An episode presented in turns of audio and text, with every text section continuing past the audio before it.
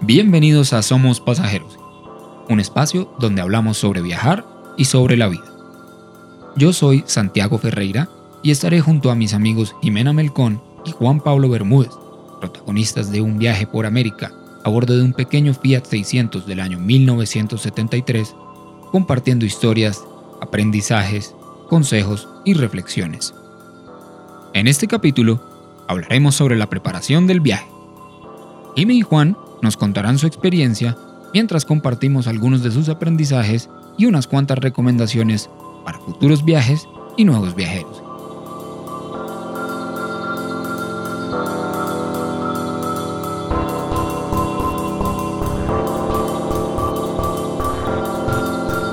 Esto es Somos Pasajeros.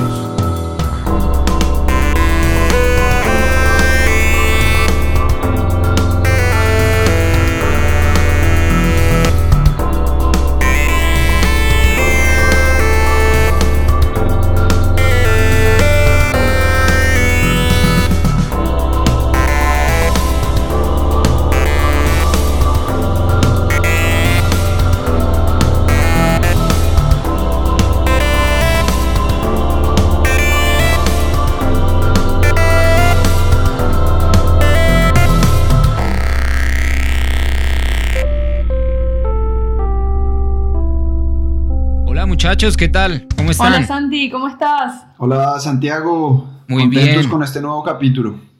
Eso es, saludos a, a ustedes y a todos los que nos escuchan. Claro. Eh, pues muchas gracias. Y nada, bienvenidos, la segunda edición. Bueno, bien, bien, vamos por la segunda. Eso, eso. Qué bueno, contentos. Sí, chévere, ¿no? A mí me, me ha gustado la, pues la, la experiencia de esto también. Así es, vamos con un nuevo capítulo interesante, ¿no? Que es la previa. Todo el tema de la preparación, de cómo hacemos, de cómo hicieron y, y cómo, y qué recomendaciones o qué otros consejos tienen para, para futuros viajes y para otros viajeros, diría yo. Así es. Eh, es un tema muy, muy preguntado. Digamos que dar el primer paso para salir es, es el paso que más difícil le cuesta a la gente dar y a los viajeros. En mi caso fue un paso que duré preparando en mi cabeza durante muchos años. Así Sí. que sé lo que implica dar ese primer paso y lo difícil que puede ser.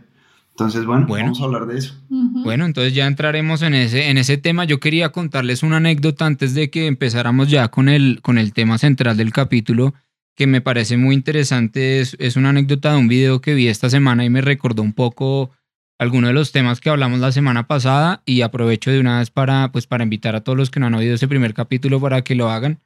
Eh, y nada, eh, es, es, es básicamente un video que vi de una, de una empresa que se llama OceanX, que hacen exploración del océano eh, igual como, como la de SpaceX de... Ve, se me olvidó este, este señor de Tesla, el Tesla. dueño de Tesla. Ajá. Ajá. Bueno, entonces de OceanX, no sé, supongo que también es de él. eh, y en uno de sus videos estaban explorando un, un tiburón que vive en las profundidades y, es- y pues es muy desconocido. Pero alguno de los científicos tenía una camiseta que decía Awareness Inspires eh, Conservation, que yo traduciría eso como conocer o tener conocimiento de las cosas fomenta o inspira la conservación. Y eso me recordó un poco el tema de, de la responsabilidad de, que ustedes mencionaban la vez pasada. Yo no sé cómo, Sí. cómo ven ustedes eso, si, si tener conocimiento de las cosas inspira conservación o no. Totalmente. Es más, me, me estás haciendo acordar a una, a una frase que pensaba estos días, ahora que estoy escribiendo. Eh, justamente estaba escribiendo sobre un paisaje, un lugar donde en la Patagonia Argentina que tuvimos la posibilidad de ir a caminar sobre un sendero en la montaña. Y, y nada, mientras escribía se me ocurría esto, ¿no? Como que una vez que uno conoce la naturaleza, eh, pero que la conoces desde el lugar de estar en la naturaleza, de interactuar sí, con sí. ella, de sentirla, de, de vivirla, hacerle daño a eso o intentar causarle un mal es como dañar como al amor de tu Claro. vida, ¿no? Como que es demasiado lo que te genera como para después hacerle daño. Entonces, tal cual, estando en los lugares o conociendo de las cosas, uno empieza a considerarlas y, y a tomar importancia. Qué bien, sí. Sí, yo, yo, y creo que también eso fue un poco el, eh, digamos, el espíritu con el que, con el que Juan y yo eh, como que creamos el tema de caminata audiovisual y es eso, es, si compartimos estas maravillas que, que hemos podido ver muy seguramente vamos a, vamos a inspirar a que la gente las cuide. Así es, así es. Todo se trata de, de, poder inspirar a otros. Como comentábamos también en el capítulo anterior, nos dimos cuenta que no viajábamos para nosotros y simplemente por el hecho de viajar, sino que teníamos una responsabilidad que es compartir eh, e inspirar a otros a que puede que sea salir de viaje, puede que sea luchar por sus sueños o hacer algo que los motive a actuar de una forma diferente y que los libere. Esa es un poco como nuestra responsabilidad también. Mm. Es por eso que estamos aquí sentados y bueno, hablando de sueños, de la vida, de, de todas estas cosas que nos motivan y de los aprendizajes que tuvimos durante estos años de, de viaje, ¿no? Bueno, qué bien. Entonces, pues sí, empecemos, empecemos con el tema de hoy. Yo creo que pues es, la oportunidad para empatar ahí el, tema de la semana pasada con el tema de hoy. Eh, y, entonces aprovechemos eso precisamente para hacer ese recuento, porque quiero que empecemos el tema de la preparación del viaje con, un, poco, un poquito ahondar un poco como dónde estaba cada uno de ustedes. Ya sabemos un poco como los temas generales, pero ahondar un poquitico, un poquitico en eso. La familia, los amigos, todo el círculo, cómo estaba en esos momentos antes de empezar el viaje. Perfecto. Bueno, en mi, caso, en, Mar del Plata, la ciudad de donde yo soy, eh, yo viví toda mi vida en la misma casa, eh, en el mismo barrio, con mis papás, con mi hermana. Eh, sí había tenido la posibilidad de viajar un poco en las vacaciones de los trabajos, ¿no? que eran 15, 20 días, con ahorros que iba juntando. Y esa era mi posibilidad de viajar. salí un poquito a conocer Argentina, después crucé a Chile, Uruguay, Perú, Bolivia como los países que tenía cerca. Ahí fue que me empezó a agarrar el gustito por viajar, ¿no? A darme cuenta de lo que era viajar, de lo que era como, qué sé yo, romper la cotidianidad. Entonces me empezó a gustar demasiado el hecho de estar viajando. Eh, bueno, en ese momento, con 20, 19, 20 años, lo veía como lo que mucha gente ve, como el viaje, como una posibilidad de darse un descanso en el año, un, no sé, un paseo turístico, una excursión. Entonces yo lo veía un poco como eso.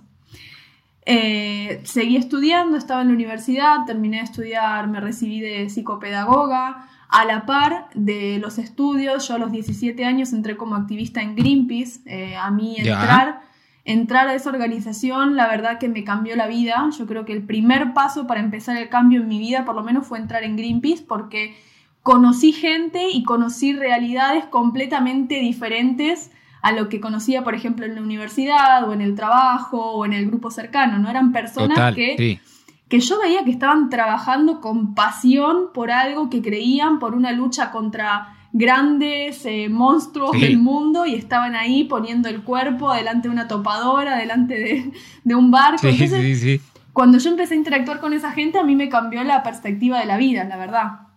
Y empecé a darme cuenta que había un poco más para conocer del mundo, ¿no?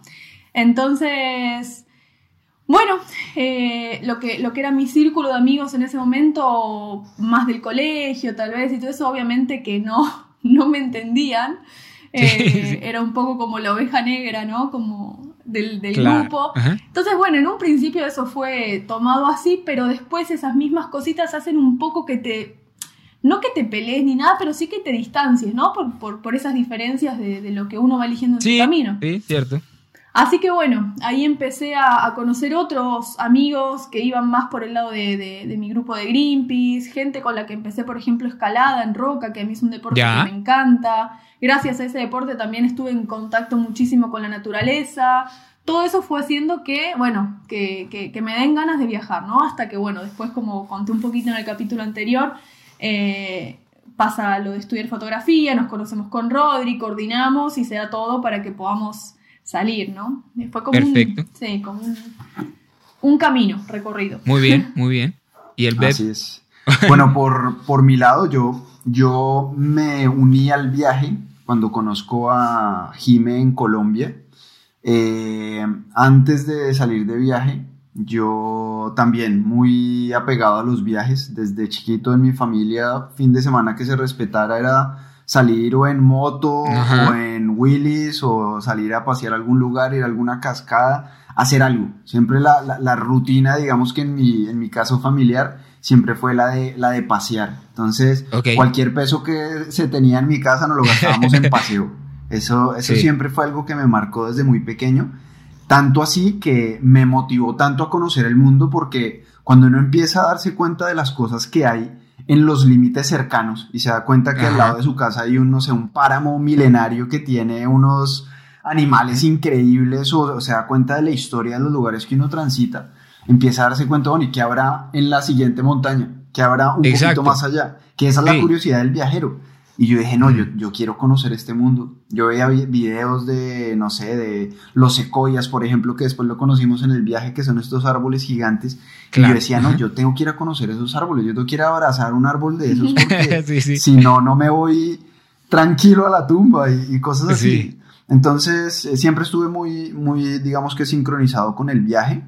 Eh, pero antes de, salir yo manejaba una empresa familiar en la cual estuve nueve años eh, encabezándola y que le agradezco mucho todo lo que, lo que me dio, pero yo sabía que mi camino era, era muy diferente. Entonces me di una pausa, hice un, hice un tres meses de retiro espiritual que yo llamo, que fue ir a hacer un viaje, eh, hacer el Camino de Santiago, es un camino antiguo en España eh, en el cual caminé 1300 kilómetros eh, en solitario y ahí fue ya mi gran revelación que yo tenía que salir a, caminar y a viajar. Unos meses después de llegar, eh, conozco a Jime y bueno, ahí empieza toda la historia con Pasajeros del Infinito.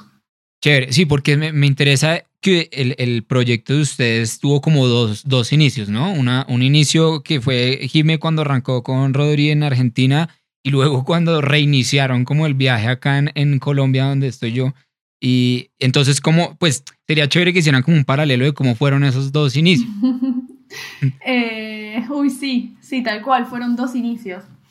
Eh, bueno, primero, el primero, digamos, cuando, cuando salimos con Rodri fue la novedad, ¿no? Fue el hecho de, de, romper toda estructura previa que, que teníamos los dos eh, enfrentarnos al que dirán también de la gente, porque si bien mucha gente obviamente te apoya, también está el están locos, cómo van a hacer algo así, no sean inconscientes, ¿no? Entonces fue toda esa primera etapa como de, no escuchar a, esas, digamos, malas lenguas, por decirlo, y, y, mandarnos igual a lo que creíamos que estábamos haciendo, que le estábamos poniendo el corazón y bueno, estábamos confiando en la vida, ¿no? Entonces, ese inicio para mí fue como de romper esas estructuras y empezar a acostumbrarme a la vida en movimiento. Y después ya con Juan em, fue un inicio completamente distinto porque fue más interior, me parece, ¿no? Eh, yo ya estaba acostumbrada eh, a lo que era, no sé, dormir en una estación de servicio y al otro día dormir en un hotel y después estar en casa de gente que no conocías y rebuscártela para juntar la plata pero yo no sabía lo que era viajar enamorada, eh, por decirlo de una manera, ¿no? Entonces, eh, viajar en pareja, eh, que yo veía siempre, ¿no? Yo estaba viajando, pero digo, ¿cómo será viajar? Como veía muchas parejas viajando, ¿no? Súper enamorados y que subían sus, sus fotos felices. Y yo, ¿cómo será viajar así? Hasta que, bueno, en Colombia me lo encontré al amor. y, y, después de eso fue otro viaje completamente diferente, de mucho crecimiento interior, de mucho crecimiento entre nosotros, también como pareja, conviviendo, eh, estando las 24 horas del día. Imagínate que nosotros no somos, no fuimos una pareja de novios normal que se conocen y después de un tiempo empiezan a convivir, empezamos a convivir desde cero las 24 horas del día. Así que fue una experiencia súper linda también, muy, muy renovadora. Bueno, y, yo meto de la cucharada y tú que ya venías con más, más cancha y más experiencia, Jimé, ¿cómo viste a Juan ahí los primeros días? bueno, mira, eh, la verdad que él me confesó que estaba con miedo, si no yo nunca me lo hubiera dado cuenta. Ok, ok, ok. no, no, no, lo estaba ocultando demasiado bien. sí, ¿Y usted cómo, cómo los vivió, Beb? Sí.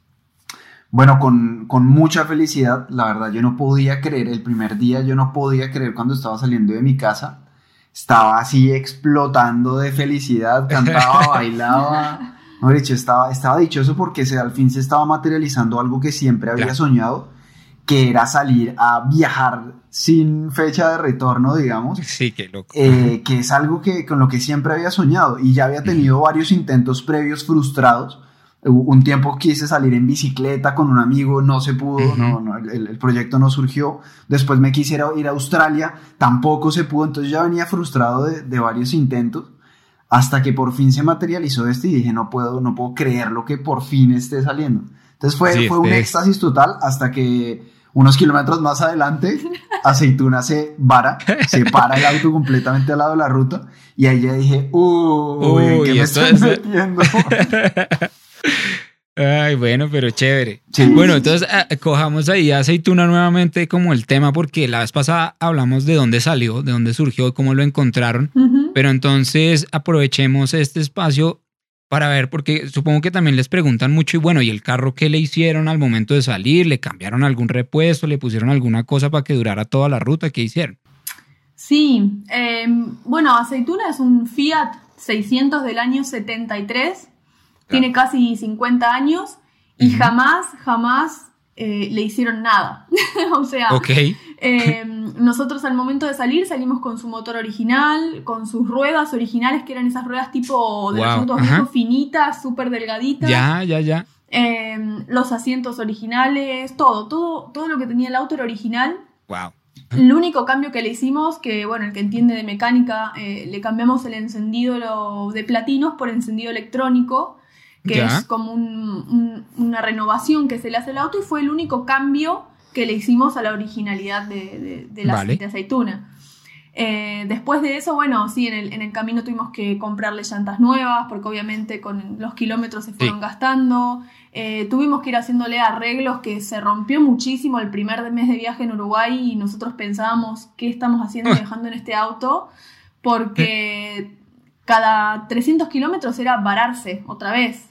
y se le rompió una cosa, la arreglabas y se le rompía la otra, y así sucesivamente hasta que le fuimos cambiando, creo que partecitas de todos lados, pero nunca un problema que vos digas, no sé, se te fundió el motor, te pierde. El auto es el día de hoy que no pierde una gota de aceite, por ejemplo. Em, fueron cosas que sí, obviamente, un auto que tenía casi 50 años y no salía del garage, cuando lo empezás a sacar a hacer kilómetros, ya, claro. Así que fueron pequeños arreglos, pero no, la originalidad del motor se conserva casi que en el 100%. Muy bien. Bueno, y, ahora yo, pues para los que saben y conocen Aceituna y lo han visto en, las fotos y han seguido su, progreso, hoy en día es todo, como dicen ustedes, son un guerrero maya, todo tatuado y lleno de, calcomanías.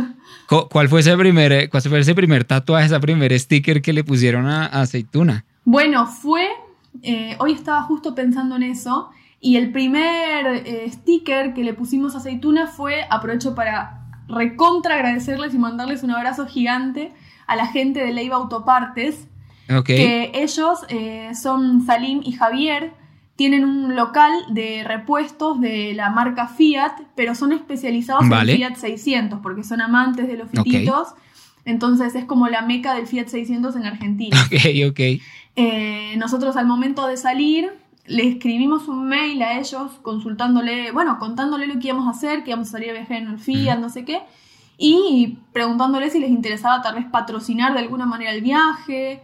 Bueno, cuestión que nos comunicamos y desde el día cero ellos confiaron en nosotros, se repusieron, nos dieron un montón de repuestos sin siquiera haber salido, o sea... Increíble. Eh, así que y así fue durante todo el viaje, desde que salimos de Mar del Plata hasta que llegamos a Estados Unidos, siempre gracias a ellos tuvimos ese repuesto que nos faltaba o esa orientación por teléfono para un arreglo o eran las personas de confianza a, las que, a las que le pedíamos consejos cuando algo se nos rompía. Entonces el primer sticker que Aceituna tuvo fue el de Ley Autopartes, que fueron nuestros grandes ángeles del camino siempre. Así que bueno, gracias. Bueno, chévere, sí, sí, sí. unos genios. Ustedes eran los pilotos y ellos eran los ingenieros allá del, del, pit stop. sí, Cuando había algo que no podíamos solucionar, inmediatamente los llamábamos a ellos para que nos tendieran ahí la red de ayuda, porque la verdad que nos, nos dieron una ayuda increíble. Yo creo que eso está muy bueno como, como recomendación para las personas que también quieren hacer este tipo de viajes y es conseguir, o bueno, al menos buscar como ese tipo de, apoyo en, en, algún experto realmente en el tema, ¿no? Sí. Sí, está bueno sobre todo para los autos antiguos, a la, a la gente que le gusta los, los viajes en auto antiguo. Está bueno porque no es tan fácil conseguir repuestos como cualquier otro auto. Sí, total. Entonces, si se pueden conseguir por lo menos una, un, un stock de repuestos eh, importante para salir de viaje, Eso es clave, eso es algo que recomendaríamos, ¿no? Ujú, sí. Y bueno, y alguna, eso, por ejemplo, alguna pieza en especial que ustedes digan, esta nos tocó cambiarla 700 veces. Bueno, sí, qué sé yo, si te vas en un autito así, yo creo que es muy importante llevarte todo lo que son repuestos, por ejemplo, bueno, eh, rodamientos para las ruedas, Vale. piezas de, de la tracción, piezas que vos sepas que son difíciles de conseguir. En nuestro caso con el Fiat Ya. Hay una pieza importante que se llaman los manchones, que son unas juntas elásticas, todo lo que Vale. sean repuestos, no sé, de, de- de- de filtros, eh, mangueritas, porque todo en un momento se te pincha una manguerita en el medio del desierto y es un problema. Ahí Entonces, quedaste, Sí. claro. Sí. Eh, siempre es mejor que te sobre, o sea, no escatimar peso tanto en algún repuesto o mejor dejar Ok. un par de zapatillas, pero llévate el repuesto que estás ahí en duda, Vale, porque vale, vale. te va a salvar. Sí, y Qué bien. eh, en ese punto también, porque hay, hay, hay- es una balanza, ¿no? Entonces hay quienes se inclinan mucho a llevar todo, llevar hasta doble motor por si se daña. No, tampoco Sí, sí. Hay, que, hay que llevarse tantas cosas, sino hay que llevarse lo necesario, un poco más, y en el camino también se, va solu- se van solucionando muchos problemas. Ok, Sí. ok, muy bien. Ahí, ahí Bueno, funciona chévere. la creatividad. Entonces, eh, aprovecho ese, ese- como este tema, esta tanda de consejos, porque me imagino que eh, la idea también es juntar un poco las preguntas que se le hace la gente para, para iniciar estos viajes y, y estas aventuras. Y es, por ejemplo, qué miedos habían, o sea, precisamente eso, y si se varan, y si se quedan sin, sin dinero, y si se quedan sin tal repuesto, ¿cómo hacen? Sí, mira, en, en mi caso en particular fue raro el tema de los miedos, porque sinceramente nunca sentí miedo de salir. Siempre fui como muy lanzada, ¿no? Como que es parte de mi carácter de decir, bueno, quiero hacerlo y lo hago. No, no, no me detengo mucho a pensar ni en lo bueno ni en lo malo. Entonces, eso tiene Sí, sus sí, sí. consecuencias positivas y también las negativas. Pero en el caso del viaje creo que fue positivo porque si yo me hubiera detenido a pensar, eh, ¿qué pasa si me varo en el medio de la ruta? ¿Qué pasa si me enfermo? ¿Qué pasa si me quedo sin plata? Todo me pasó y las respuestas, claro, las respuestas que, que- que obtuve ante esas situaciones nunca me las hubiera imaginado. Entonces, Claro. nunca hubiera tenido una respuesta y siempre me hubiese quedado en mi casa con ese miedo de qué pasaba si. ¿no? Entonces, Claro. lo que yo siempre aconsejo a la gente que muchas veces nos pregunta esto es que mm, no esperen a tener todo resuelto para salir, o sea, simplemente salgan. No tenés plata, Ya, no ya, ya, importa. Nosotros perdimos todos los ahorros el primer día de viaje y así todos seguimos camino y llegamos a Estados Unidos. Eh, no sé, no, Claro. tenés miedo de enfermarte, bueno, no lo pienses. O sea, salí y si te agarra Claro, una descompostura, te agarra algo en el camino, bueno, de alguna forma lo vas a solucionar. Eh, y así Sí, con sí, todo, sí. ¿no? Entonces no hay que pensar tanto en los miedos, sino más dejarse llevar por el impulso y después el camino, la vida misma te va dando como, Muy bien, muy bien. digamos que las respuestas y lo que te haga falta. Eso es el 100% de los casos, no solo en nuestro caso, sino que conocemos historias de muchos viajeros y gente que lo hace que le pasa lo mismo. Muy bien, muy bien. Tal cual. Eh, sí, no, no sé si quería decir algo al respecto de eso. o- o- No, de prácticamente que, o sea, el, el- el miedo más, más grande, pues por lo menos en mi caso que, que no, que no soy tanto como, como Jime, que no, no piensa tanto las cosas, yo soy un poquito más estructurado y yo sí tenía a veces algunos, algunos miedos, no tanto por la mecánica y eso, porque Jime ya había llegado hasta Colombia con el auto mal que bien, ya se- esas cosas se iban Sí. solucionando, sino mis miedos eran un poco más como por la inseguridad. No, Ok. no, no, no sabía muy bien cómo manejar ese tema. Y mal que bien, pues en Colombia, digamos que crecimos en un ambiente donde uno Obvio, está sí, siempre, sí, siempre sí. que estar pendiente y que la billetera y Uy, que el sí. celular y que todas esas cosas. Pero nada, en el camino me fui dando cuenta que no había que tener miedo para nada en ese, en ese aspecto. Vale, vale. Hay que tener cuidado como en cualquier lugar, eh, pero y de no meterse a los lugares que uno debe meterse y demás, no, de no andar buscando el peligro. sí, Eh, total. Pero en realidad no hay, no hay nada que temer en ese aspecto. Yo le tenía miedo, por ejemplo, a países como Honduras o países como Nicaragua que tienen una muy mala fama, pero en realidad es eso. Sí. Tienen muy mala fama. Esa es la fama. Sí, en realidad la gente que la habita, que, que, que, que vive en esos países, por la gente que conocimos de ahí, son personas fenomenales que nos dieron la mano y que, y que nos hicieron sentir Bien. como en casa, desde el más humilde Sí, hasta sí, el más bien. rico que conocimos. Ujú. Ok. Bueno, entonces hablemos un poco ya como en, en términos, digamos, más prácticos y más, más esenciales en, en sobre el tema de la preparación en términos de equipo, o sea, qué cosas echaron, la ropa, cuáles artículos son esenciales. otros artículos que a lo mejor sean como inapropiados o cosas que llevaron y tal vez poco usaron. Ok. Es- Em, a ver, bueno, viajando en un fito nos tocó ser bastante minimalistas. sin embargo... Y reducir. Sí, reducir, sin embargo, en el camino te vas dando cuenta que llevas cosas que, que no necesitas. Yo, por ejemplo, salí de Mar del Plata llevándome un montón de ropa eh, por, por acostumbrada a vivir en la ciudad, a decir, ay, bueno, pero si, Claro. no sé, me invitan a comer, no sé, a un restaurante, no voy a ir con la remera con la que estuve en la playa, me llevo una remera un poquito más linda y bueno, y unos zapatillas un poco mejores y no sé qué, y, y ropa que después me terminé dando cuenta que usaba la misma ropa todos los días, por decir, ¿no? O sea, iba con las Sí, sí. mismas eh, ojotas a la playa que después a la noche a comer y Obvio. cuando estás en esa libertad de viajar, eh, te despreocupas un poco por encajar tanto como en la etiqueta. ¿no? Entonces, no es que uno es un roñoso, porque eso no es, eh, porque está a veces el ideario ese de que el hippie que no, que no se bañe y todo eso, eso no es real para nada. Pero sí es real que uno empieza a prescindir de un montón de cosas que, no sé, no tenés 20 za- pares de zapatos, tenés dos. Claro, y con sí, eso te das cuenta falta. que te alcanza y te sobra. Sí.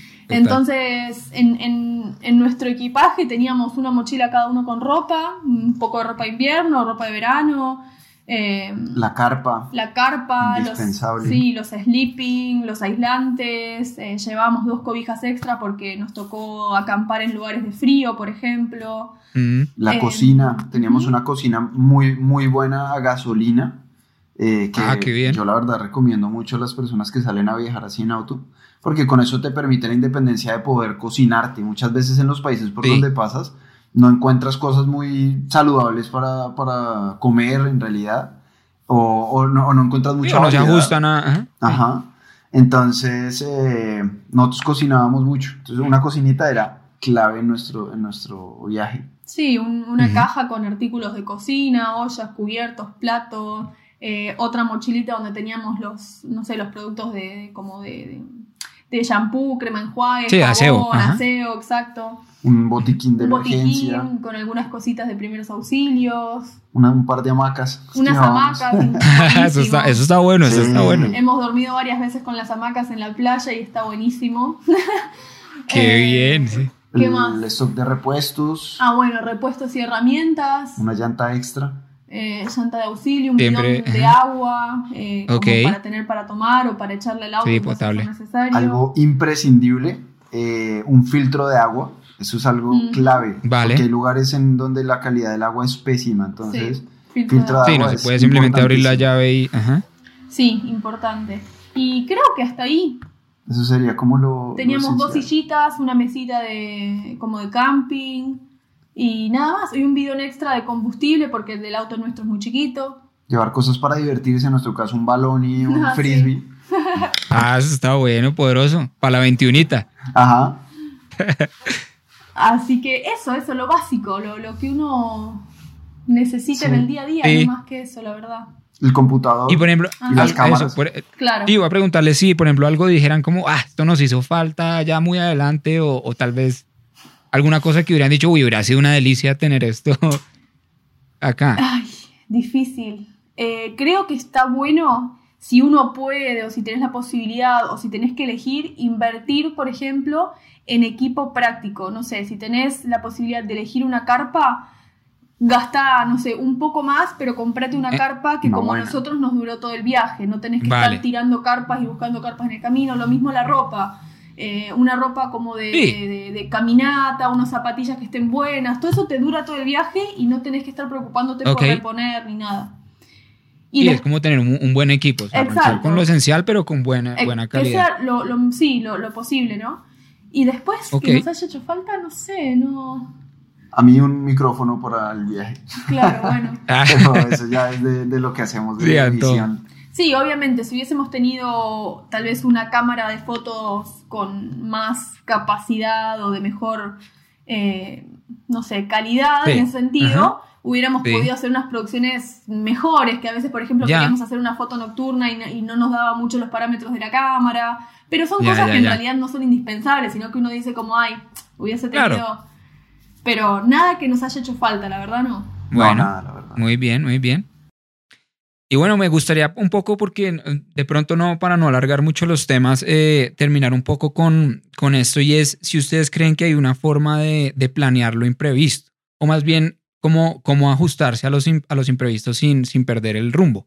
Ok, eso, es una pregunta muy interesante eh, que tiene una respuesta aún más difícil de, de procesar, porque nosotros ya solemos decir después de viajar así, que no hay que planear tanto, porque entre más uno planea, más se frustra. Nosotros hacíamos un plan y el otro día cambiaba. Eh, por decir algo, nosotros queríamos ir a Alaska y no pudimos ir a Alaska, pero los, los planes cambiaron tanto y tan a nuestro favor que hoy en día estamos pasando todo esto de la pandemia y demás en la, en, la casa de, de, Jimena Argentina. Sí, sí, sí, Todo como que se ajusta y hay que, ahí es que fluir, no hay que planear tanto. Sí hay que planear algunas cosas en cuanto a, no sé, los cruces de fronteras, eh, los papeles que necesitas, las visas, etcétera, los tiempos de estadía en cada país. Pero de resto de ahí para allá, yo te diría que hay que fluir con el viaje y eso es lo que hay que hacer. Lo mismo, ¿no? Como manejar como un esquema global de lo que uno o de lo que uno quiere lograr y a dónde quiere llegar en términos generales, pero no planear cada día, digamos. Exacto. De hecho, el mismo, el mismo viaje te va lanzando a las situaciones. Entonces, yo qué sé, por ejemplo, llegas a Palenque en, en, México y justo conoces a la persona que te va a hacer una caminata por la selva y en esa caminata conoces a otra persona que te recibe en su casa y esa otra persona te conecta con otra. Entonces es como ir fluyendo, ir fluyendo con el viaje y, intentar planear poco para no frustrarse mucho y, y así uno se lo disfruta al máximo. Sí, también el hecho de no planear, no tener un plan fijo, te abre posibilidades infinitas. Ya, obvio, sí, sí es Entonces, no cerrarse en un solo camino te abre eh, alternativas, ¿no? Que, son a veces más interesantes que la que tenías pensado. Por ejemplo, nosotros nunca hacíamos reservas de nada. Bueno, primero porque no nos quedábamos en hoteles, pero, pero digamos que aún teniendo, si hubiéramos podido tener la posibilidad, por, no sé, de, de reservar hoteles y esas cosas, o de reservar tours y esas cosas, nosotros igual no, no lo hubiéramos hecho, no lo hacíamos porque precisamente con esas cosas nos gustaba fluir y tuvimos experiencias eh, increíbles que, no tuvimos incluso que pagarlas por intercambios o por situaciones en las que se dieron las cosas de, no sé, por ejemplo, nos invitaron un día en Costa Rica a hacer rappel por una cascada y surgió porque casualmente llegamos al lugar indicado con el momento indicado y la persona indicada y cosas así. Sí, claro. No, claro, todo ese tema de las reservas y los planes y todo eso lo ata uno mucho a un horario muy específico y a una cosa muy específica. Exacto. Que termina es uno estresándose más por cumplirlo que disfrutando la, el momento. Haciendo una maratón. sí, sí, corriendo de un lado para otro. Sí, es más rico. Pues bueno, ¿no? Me parece que está bien si dejamos hoy por acá. No sé si tengan algún como mensaje para cerrar, alguna conclusión respecto al tema de, de la preparación, ¿no? Que es, es, es, como el tema de hoy, pero, pero bueno. Eh, bueno, pues invitarlos a todos, a los que estén ahí decidiéndose si sí o si no, si vale la pena dejar todo por un sueño o por viajar o por lo que sea que quieran hacer, que, lo hagan, que se animen, que no lo piensen tanto y que se manden al abismo. Es lo mejor que pueden hacer, nunca se van a arrepentir. Mm. Sí, totalmente. Totalmente es así. Así que bueno muchachos. Y nada, pues Muchas gracias. gracias. Cualquier cosa acá estamos disponibles. Si hay alguien que nos quiere Eso, escribir, siempre si hay alguien que, ajá, que tiene alguna duda, que quiere sacarse algún, alguna pregunta de encima, eh, nos puede escribir tranquilamente a nuestras fieros del infinito, Instagram, Facebook, YouTube. Ahí pueden estar en contacto con nosotros y bueno, estamos, vamos a estar respondiendo preguntas. Eh, no se pierdan tampoco el próximo capítulo eh, donde ya vamos a, estar, vamos a estar hablando de los primeros días de viaje, de, bueno, de experiencias, de situaciones que suceden, de, cómo lo recibe a uno el viaje en esos primeros días y bueno, y resolviendo algunas preguntas que nos han hecho al respecto.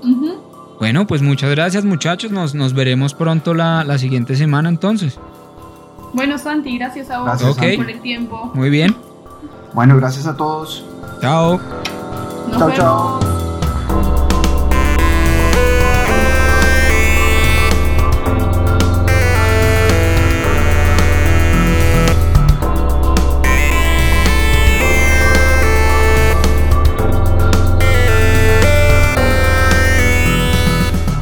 Gracias a todos por escucharnos hasta el final. Esperamos que hayan disfrutado esta parte de la historia. Recuerden que si quieren enviar sus preguntas para que Juan y Jimé las respondan en este espacio, pueden hacerlo a través de las redes sociales de Pasajeros del Infinito y Caminata Audiovisual.